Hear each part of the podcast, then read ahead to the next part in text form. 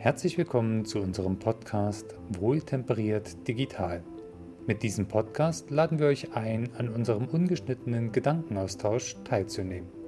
Wir, das sind Christoph Haug und Markus Hottenrott sowie Gäste, die wir immer gern dabei haben. Als Wohltemperiert Digital bezeichnen wir pragmatische Ideen, die sich vordergründig nicht nur auf die Technik beziehen. Und jetzt viel Spaß beim Zuhören. Ja, hallo Markus. Herzlich willkommen zu einer neuen Folge. Wir haben heute das Thema Change Management im Rahmen unserer zehn Punkte, die wir gerade diskutieren. Herzlich willkommen. Herzlich willkommen, Christoph. Ich freue mich drauf. Change Management ist kein Bestellprozess, haben wir jetzt gesagt als Header. Finde ich sehr, sehr schön. Welche Arten von Änderungen meinen wir? Das müssten wir vielleicht nochmal kurz abgrenzen. Im Grunde genommen geht es immer um die wenn wir jetzt ein Tool einführen, quasi die Rahmenbedingungen, die wir am Anfang auch genannt haben, wenn, wenn sich daran etwas ändert, ist einmal dieses Change Management. Ähm, man könnte es aber auch sagen, dass die Einführung selbst ja schon ein Change ist, also das ganze Umgebungs ähm, zu dem Projekt quasi zum Change Management dazugehört. Zwei grundlegend unterschiedlich, aber doch vom selben Projekt gemeinte Change-Vorgänge. Mhm. Man könnte jetzt fast sagen, dass für jedes äh, Projekt, wo ich Änderungen an meiner IT mache, meine Systemlandschaft, meinen Werkzeugen, Tools für die Mitarbeiter, ich immer auch ein Change-Projekt mit anstoßen müsste. Das wäre die zwingende Empfehlung äh, und Change Management in dem Sinne hat sogar sehr viel mit Kommunikation zu tun. Also das sollte eigentlich nach meiner Auffassung, ähm, die Frage haben wir ja gleich, wann beginnt das eigentlich? Nach meiner Auffassung ganz, ganz am Anfang, vielleicht wenn das erste Mal sich die wichtigen Leute zusammensetzen und sagen, ich glaube, wir sollten da was Neues machen oder was anderes oder das Projekt überlegen. Jetzt, ich habe jetzt gerade so ein bisschen im Kopf gehabt, einer meiner früheren Chefs, der hätte jetzt gesagt, äh, diese soften Themen bleiben mir da weg, die Leute sollen das Zeug einfach benutzen, wenn es denn fertig ist und gut. Mhm. Da triffst du bei mir den offenen Nerven. Ähm, wenn es dann immer heißt, ja, Software muss äh, intuitiv sein, da muss man nichts erklären, das, äh, versteht sich doch von selbst, wenn die Software toll gemacht ist. Ähm, der sehe ich ganz anders. Ähm, das ist so wie ein Schweizer Taschenmesser, schmeißt es in die Mitte von zehn Leuten und keiner weiß, was er damit machen soll. Dabei ist das Schweizer Taschenmesser an sich erstmal selbsterklärend. Wenn man mit dem Besteck vertraut ist, was da vielleicht noch dran ist. ja, aber es ist intuitiv, eigentlich, wie es funktioniert. Die meisten wissen es. Und trotzdem weiß keiner, was er jetzt mit, diesem, mit dieser Information, guck mal, da ist ein Taschenmesser in der Mitte in diesem, von den zehn Leuten, was damit gemacht werden soll. Schnitz einen Stock oder nimm es als Verteidigung oder wofür auch immer. Aber das Tool ist selbsterklärend und deswegen weiß noch lange nicht jeder, was er damit machen soll. Die soften Themen, meiner Meinung nach, entscheiden die am Ende über den Erfolg oder Misserfolg einer, eines Change-Prozesses. Mhm. Und deswegen meine Meinung vorhin, der Change-Management beginnt quasi gleich mit dem Projekt und nicht erst, wenn es fertig ist und dann Änderungen an dem Projekt gemacht werden sollen. Es gibt ja, wenn man sich so anguckt, wie Menschen reagieren, sehr unterschiedliche Typen. Es gibt visionäre Menschen, die sehr früh auf Innovationen aufspringen und Sachen ausprobieren, obwohl die technische Reife noch da nicht äh, gegeben ist. Ja, also die sind die aller, allerersten, wenn was neu rauskommt an Technologien, an Tools, die das schon mal installieren, bisschen rumspielen, ausprobieren und vielleicht auch wieder verwerfen oder auch nutzen. Ne? Mhm. Ähm, und es gibt, wenn man mal auf die andere Seite des Spektrums wechseln würde, auch natürlich Leute, die per se Änderungen aktiv blockieren, auch dauerhaft sage, ich bin damals mit Stift und Papier doch auch gut gefahren. Äh, ich bin, kann am besten denken, wenn ich das aufschreibe. Ähm, ich brauche keine Notizen-App, ich brauche kein Diktiergerät, ich brauche keinen äh, Rechner, der alles äh, mitdenkt und mir die KI dann noch die Hälfte vorgibt. Das brauche ich alles nicht und das will ich auch nicht. So. Und in diesem Spektrum bewegen wir uns ja, also zwischen den extremen Visionären, die das Neueste sofort adaptieren, bis hin zu den aktiven Blockierern. Und äh, sag mal, die Menge der Menschen ist eigentlich irgendwo in der, Bit, in der Mitte. Also die zwischen, ich sag mal, sich positiv, äh, positiv dem gegenüberstehen und mitmachen oder eher so, äh, die Leute sind, die warten, äh, bis anderes ausprobiert haben, aber eher so ein bisschen skeptisch sind. Und wenn es dann sich so langsam durchsetzt, dann eben mit aufspringen. Und da ist ja eigentlich die Mehrheit. Ne? Die muss man kriegen. Dass da man den aktiven Blockierer irgendwie vielleicht zwingen muss, ist das eine. Äh, die auf die Visionäre kann ich nicht hoffen, es sind viel zu wenige und auch zu sprunghaft. Die springen ja dann gleich schon wieder auf das nächste. Also muss ich diese Mitte der Menschen äh, überzeugen, wirklich überzeugen, nicht überreden, dass das jetzt einen Mehrwert bringt und Sinn macht. Und das braucht Zeit.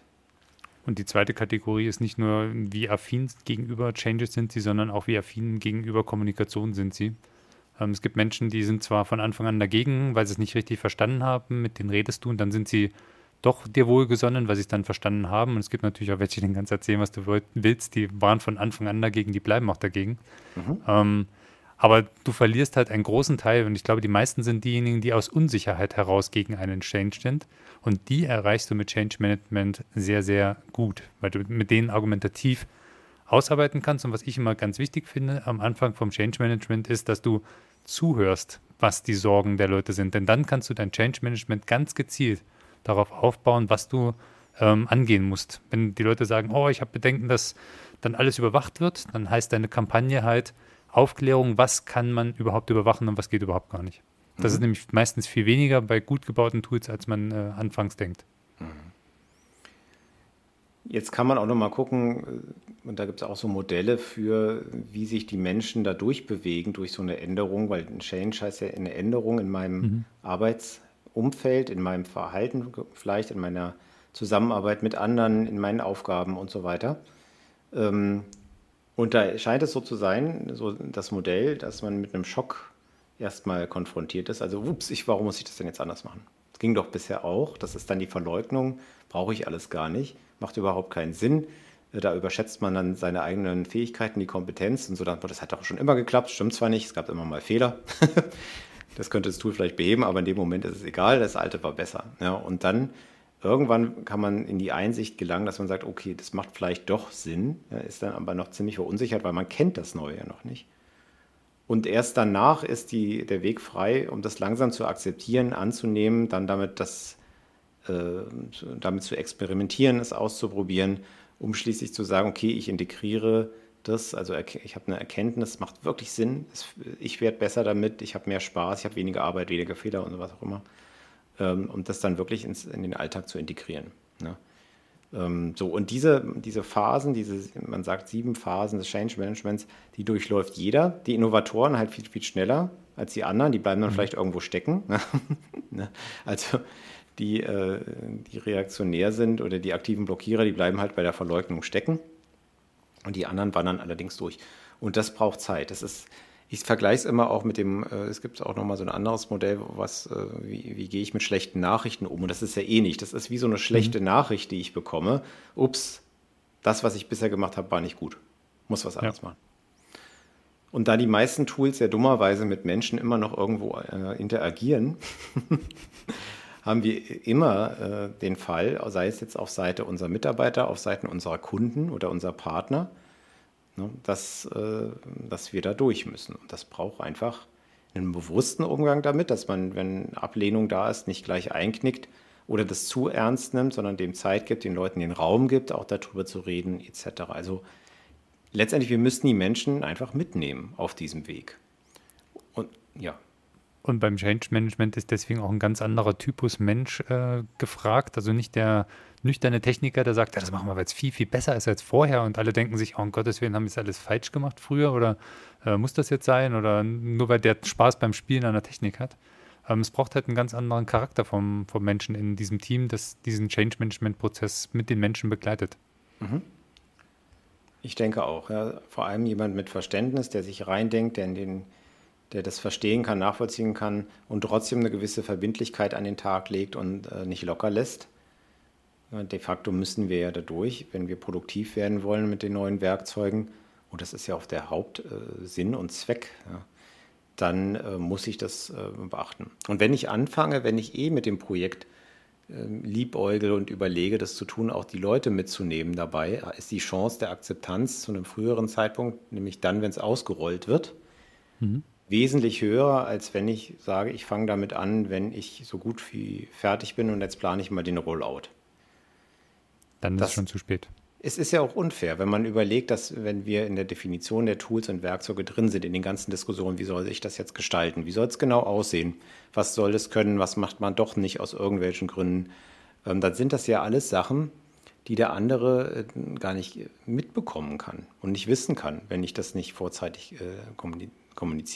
Ne? In manchen Projekten habe ich ganz gerne den Schulterblick gemacht. Das ist nicht wie bei der Fahrschule, wo man sich rumdreht und dann nach hinten guckt, sondern tatsächlich einfach bei denen, die es am Ende trifft, so ein Change-Prozess, was ich, ein Sachbearbeiter oder Projektleiter oder Abteilungsleiter. Und du setzt dich dann dahin und sagst, okay, wie machen sie es denn bisher und äh, so und so in etwa könnte es in Zukunft aussehen. Und wenn du den über die Schulter schaust, wie sie arbeiten, stellst du auch relativ schnell fest, an welchen Stellen dieser Change begleitet werden muss oder an welchen Stellen dieser Change vielleicht auch nochmal gechanged werden muss. Also geändert, vielleicht mit drei Sachen, die ein bisschen anders laufen und schon sind alle etwas einfacher einzuführen, ist halt, wenn du an diesen Change Management von Anfang an mitdenkst. Und auf diese Phasen, die du vorhin meintest, wenn die sowieso jeder durchläuft, da könnten wir uns ja eigentlich das Change Management auch sparen. Die Leute laufen da alle durch und am Ende sind sie eh glücklich. Das ist so ziemlich die letzte Phase. Acht wahrscheinlich dann. Sieben, äh, acht von sieben, so rum. Das Glück. Der, das ähm, ist dann wieder der, der, nächste Schock, weil sich die Welt ja ständig ändert. Aber der, der Grund, warum man es trotzdem aktiv begleiten sollte, ist halt einfach, weil die, die Energieverluste auf diesem Weg durch diese Phasen sind halt einfach wesentlich geringer, wenn die Leute geführt werden, als wenn sie da ja einfach wie bei einer Hackordnung einfach durch kommen müssen, irgendwie jeder für sich auf sich selbst gestellt. Mhm. Ja. Und diese Energieverluste, das habe ich in vielen Projekten erlebt, ist, wenn das Projekt am Ende als, ah, das Tool ist kacke, dann wird eigentlich nicht das Tool gemeint, sondern eigentlich meinen die Leute den Change Management Prozess, den es nie gegeben hat. Ja, sie wurden nicht mitgenommen, sie wurden nicht gehört, ihre Bedenken wurden nicht ernst genommen, etc. etc. Da fühlt sich jeder äh, erstmal in der Situation, wo er sagt, nee, das will ich nicht. Wie gesagt, die, die Visionäre kommen da schneller drüber hinweg. Ähm, es ist einfach menschlich, es ist normal. Ja. Also auch hier haben wir witzigerweise wieder so einen Grundtenor, den wir ja oft drin haben, Markus, Wertschätzung, auf Augenhöhe kommunizieren, äh, fair mit den Leuten umgehen, ist hier auch äh, zentral und auch vielleicht Win-Win. Ne? Also ich, das, wenn man den Leuten ähm, oder wenn die Leute äh, verstehen, indem sie mitgenommen werden, und gehört werden, dass sie auch einen Mehrwert haben von so einem Werkzeug, okay, ne, dann werden sie anders damit umgehen, als wenn sie es als Konkurrenz oder Ärgernis sehen. Und eine wunderschöne Überleitung zu dem äh, eigentlichen Tenor noch. Ähm, sie werden mitgenommen. Das heißt aber nicht zwingend, dass sie innerhalb von diesem Change Management äh, wie so eine Art Bestellprozess sagen können, nee, will ich nicht, mache ich nicht, mag ich nicht, bestelle ich anders. Ähm, das hast du ja häufig auch, dass man versucht, offen mit den Leuten umzugehen, dann ähm, fühlen sie sich missverstanden, weil sie denken, wenn der schon fragt, jetzt muss er aber meine Antwort auch äh, auf jeden Fall umsetzen. Das ist eben genau nicht der Fall, ähm, dass dann wirklich alles immer nach, äh, nach jedem gerichtet werden muss. Das ist auch etwas, was man von Anfang an offen kommunizieren muss in der Form. Oder andersherum, das erlebe ich auch oft, dass die, ähm, dass die Menschen dann sich nicht trauen, Aussagen zu machen, weil äh, sie nachher daran festgehalten werden könnten, dass sie gesagt, dass sie da eine Festlegung gemacht haben. Wenn man sagt, willst du blau oder rot, ja, und äh, dann trauen sie sich vielleicht nicht, das äh, festzulegen, auch wenn sie eigentlich eine Präferenz haben, so nach dem Motto, das betrifft ja auch die anderen. Und dann sagt jemand, du bist ja in Anführungszeichen schuld, dass es blau geworden ist und nicht rot. Und rot hätte ja viel besser gepasst. Ne? Genau. Ja. ja, also von daher haben wir doch, denke ich, die wichtigsten Punkte zusammen. Finde ich auch. Ähm, den Menschen mitnehmen ist ja sowieso sozusagen unser zentrales Element, was uns beiden immer besonders wichtig ist. Mhm. Mittel dazu gibt es viele, ob das dann äh, Design-Sessions sind, wo man die Leute mit einbinden, eher ein agileres Vorgehen, wo man die Leute an den Iterationen stärker äh, mitnimmt, äh, Usability-Testing macht, ähm, ob man Trainings nachher vorsieht, Informationen immer mal wieder rausgibt, ähm, Prototypen ein, testen lässt und so weiter. Also da, sag mal, da ist ja der, des Erfindungsreichtums sind da keine Grenzen gesetzt. Man kann sehr viel tun, hängt sicherlich auch ein bisschen von der Firmenkultur ab, was äh, das richtige Mittel ist oder welche, welcher Mix. Ähm, ja, gibt Experten, die einem da helfen, sich äh, entsprechend zu justieren. Womit Change Management, äh, womit Change Management zur kreativen Spielwiese entlang des Projektes wird, wo man halt tatsächlich menschliche Interaktionen in jeder Form ähm, ähm, nutzen kann. Ja. Vielleicht müsste auch nochmal eine separate Folge machen. Eine Kollegin von mir, die hat da ihren Schwerpunkt fachlich. Bin mal gespannt, was sie zu diesem Podcast sagt, wenn sie ihn denn hört. Ähm, die könnte uns sicherlich noch viel mehr auch aus dem Nähkästchen erzählen. Aber sagen wir heute für die 15 Minuten, die wir uns vorgenommen haben, hoffe ich, dass wir so ein paar Flocker reingehauen haben. Dankeschön, Markus. Danke dir auch. Dann geht es bald äh, mit dem Thema Onboarding weiter. Auch ein Thema, was mit Menschen zu tun hat. Genau. Vielen Dank, dass Sie uns zugehört haben. Alle Informationen zur Episode finden Sie in den Show Notes. Wir freuen uns, wenn Sie einen Kommentar oder Like da lassen, um uns zu unterstützen. Gern können Sie diesen Podcast auch abonnieren. Bei Fragen zum Inhalt oder wenn Sie selbst mit dabei sein möchten, dann melden Sie sich einfach bei uns. Bis zum nächsten Mal, Christoph und Markus.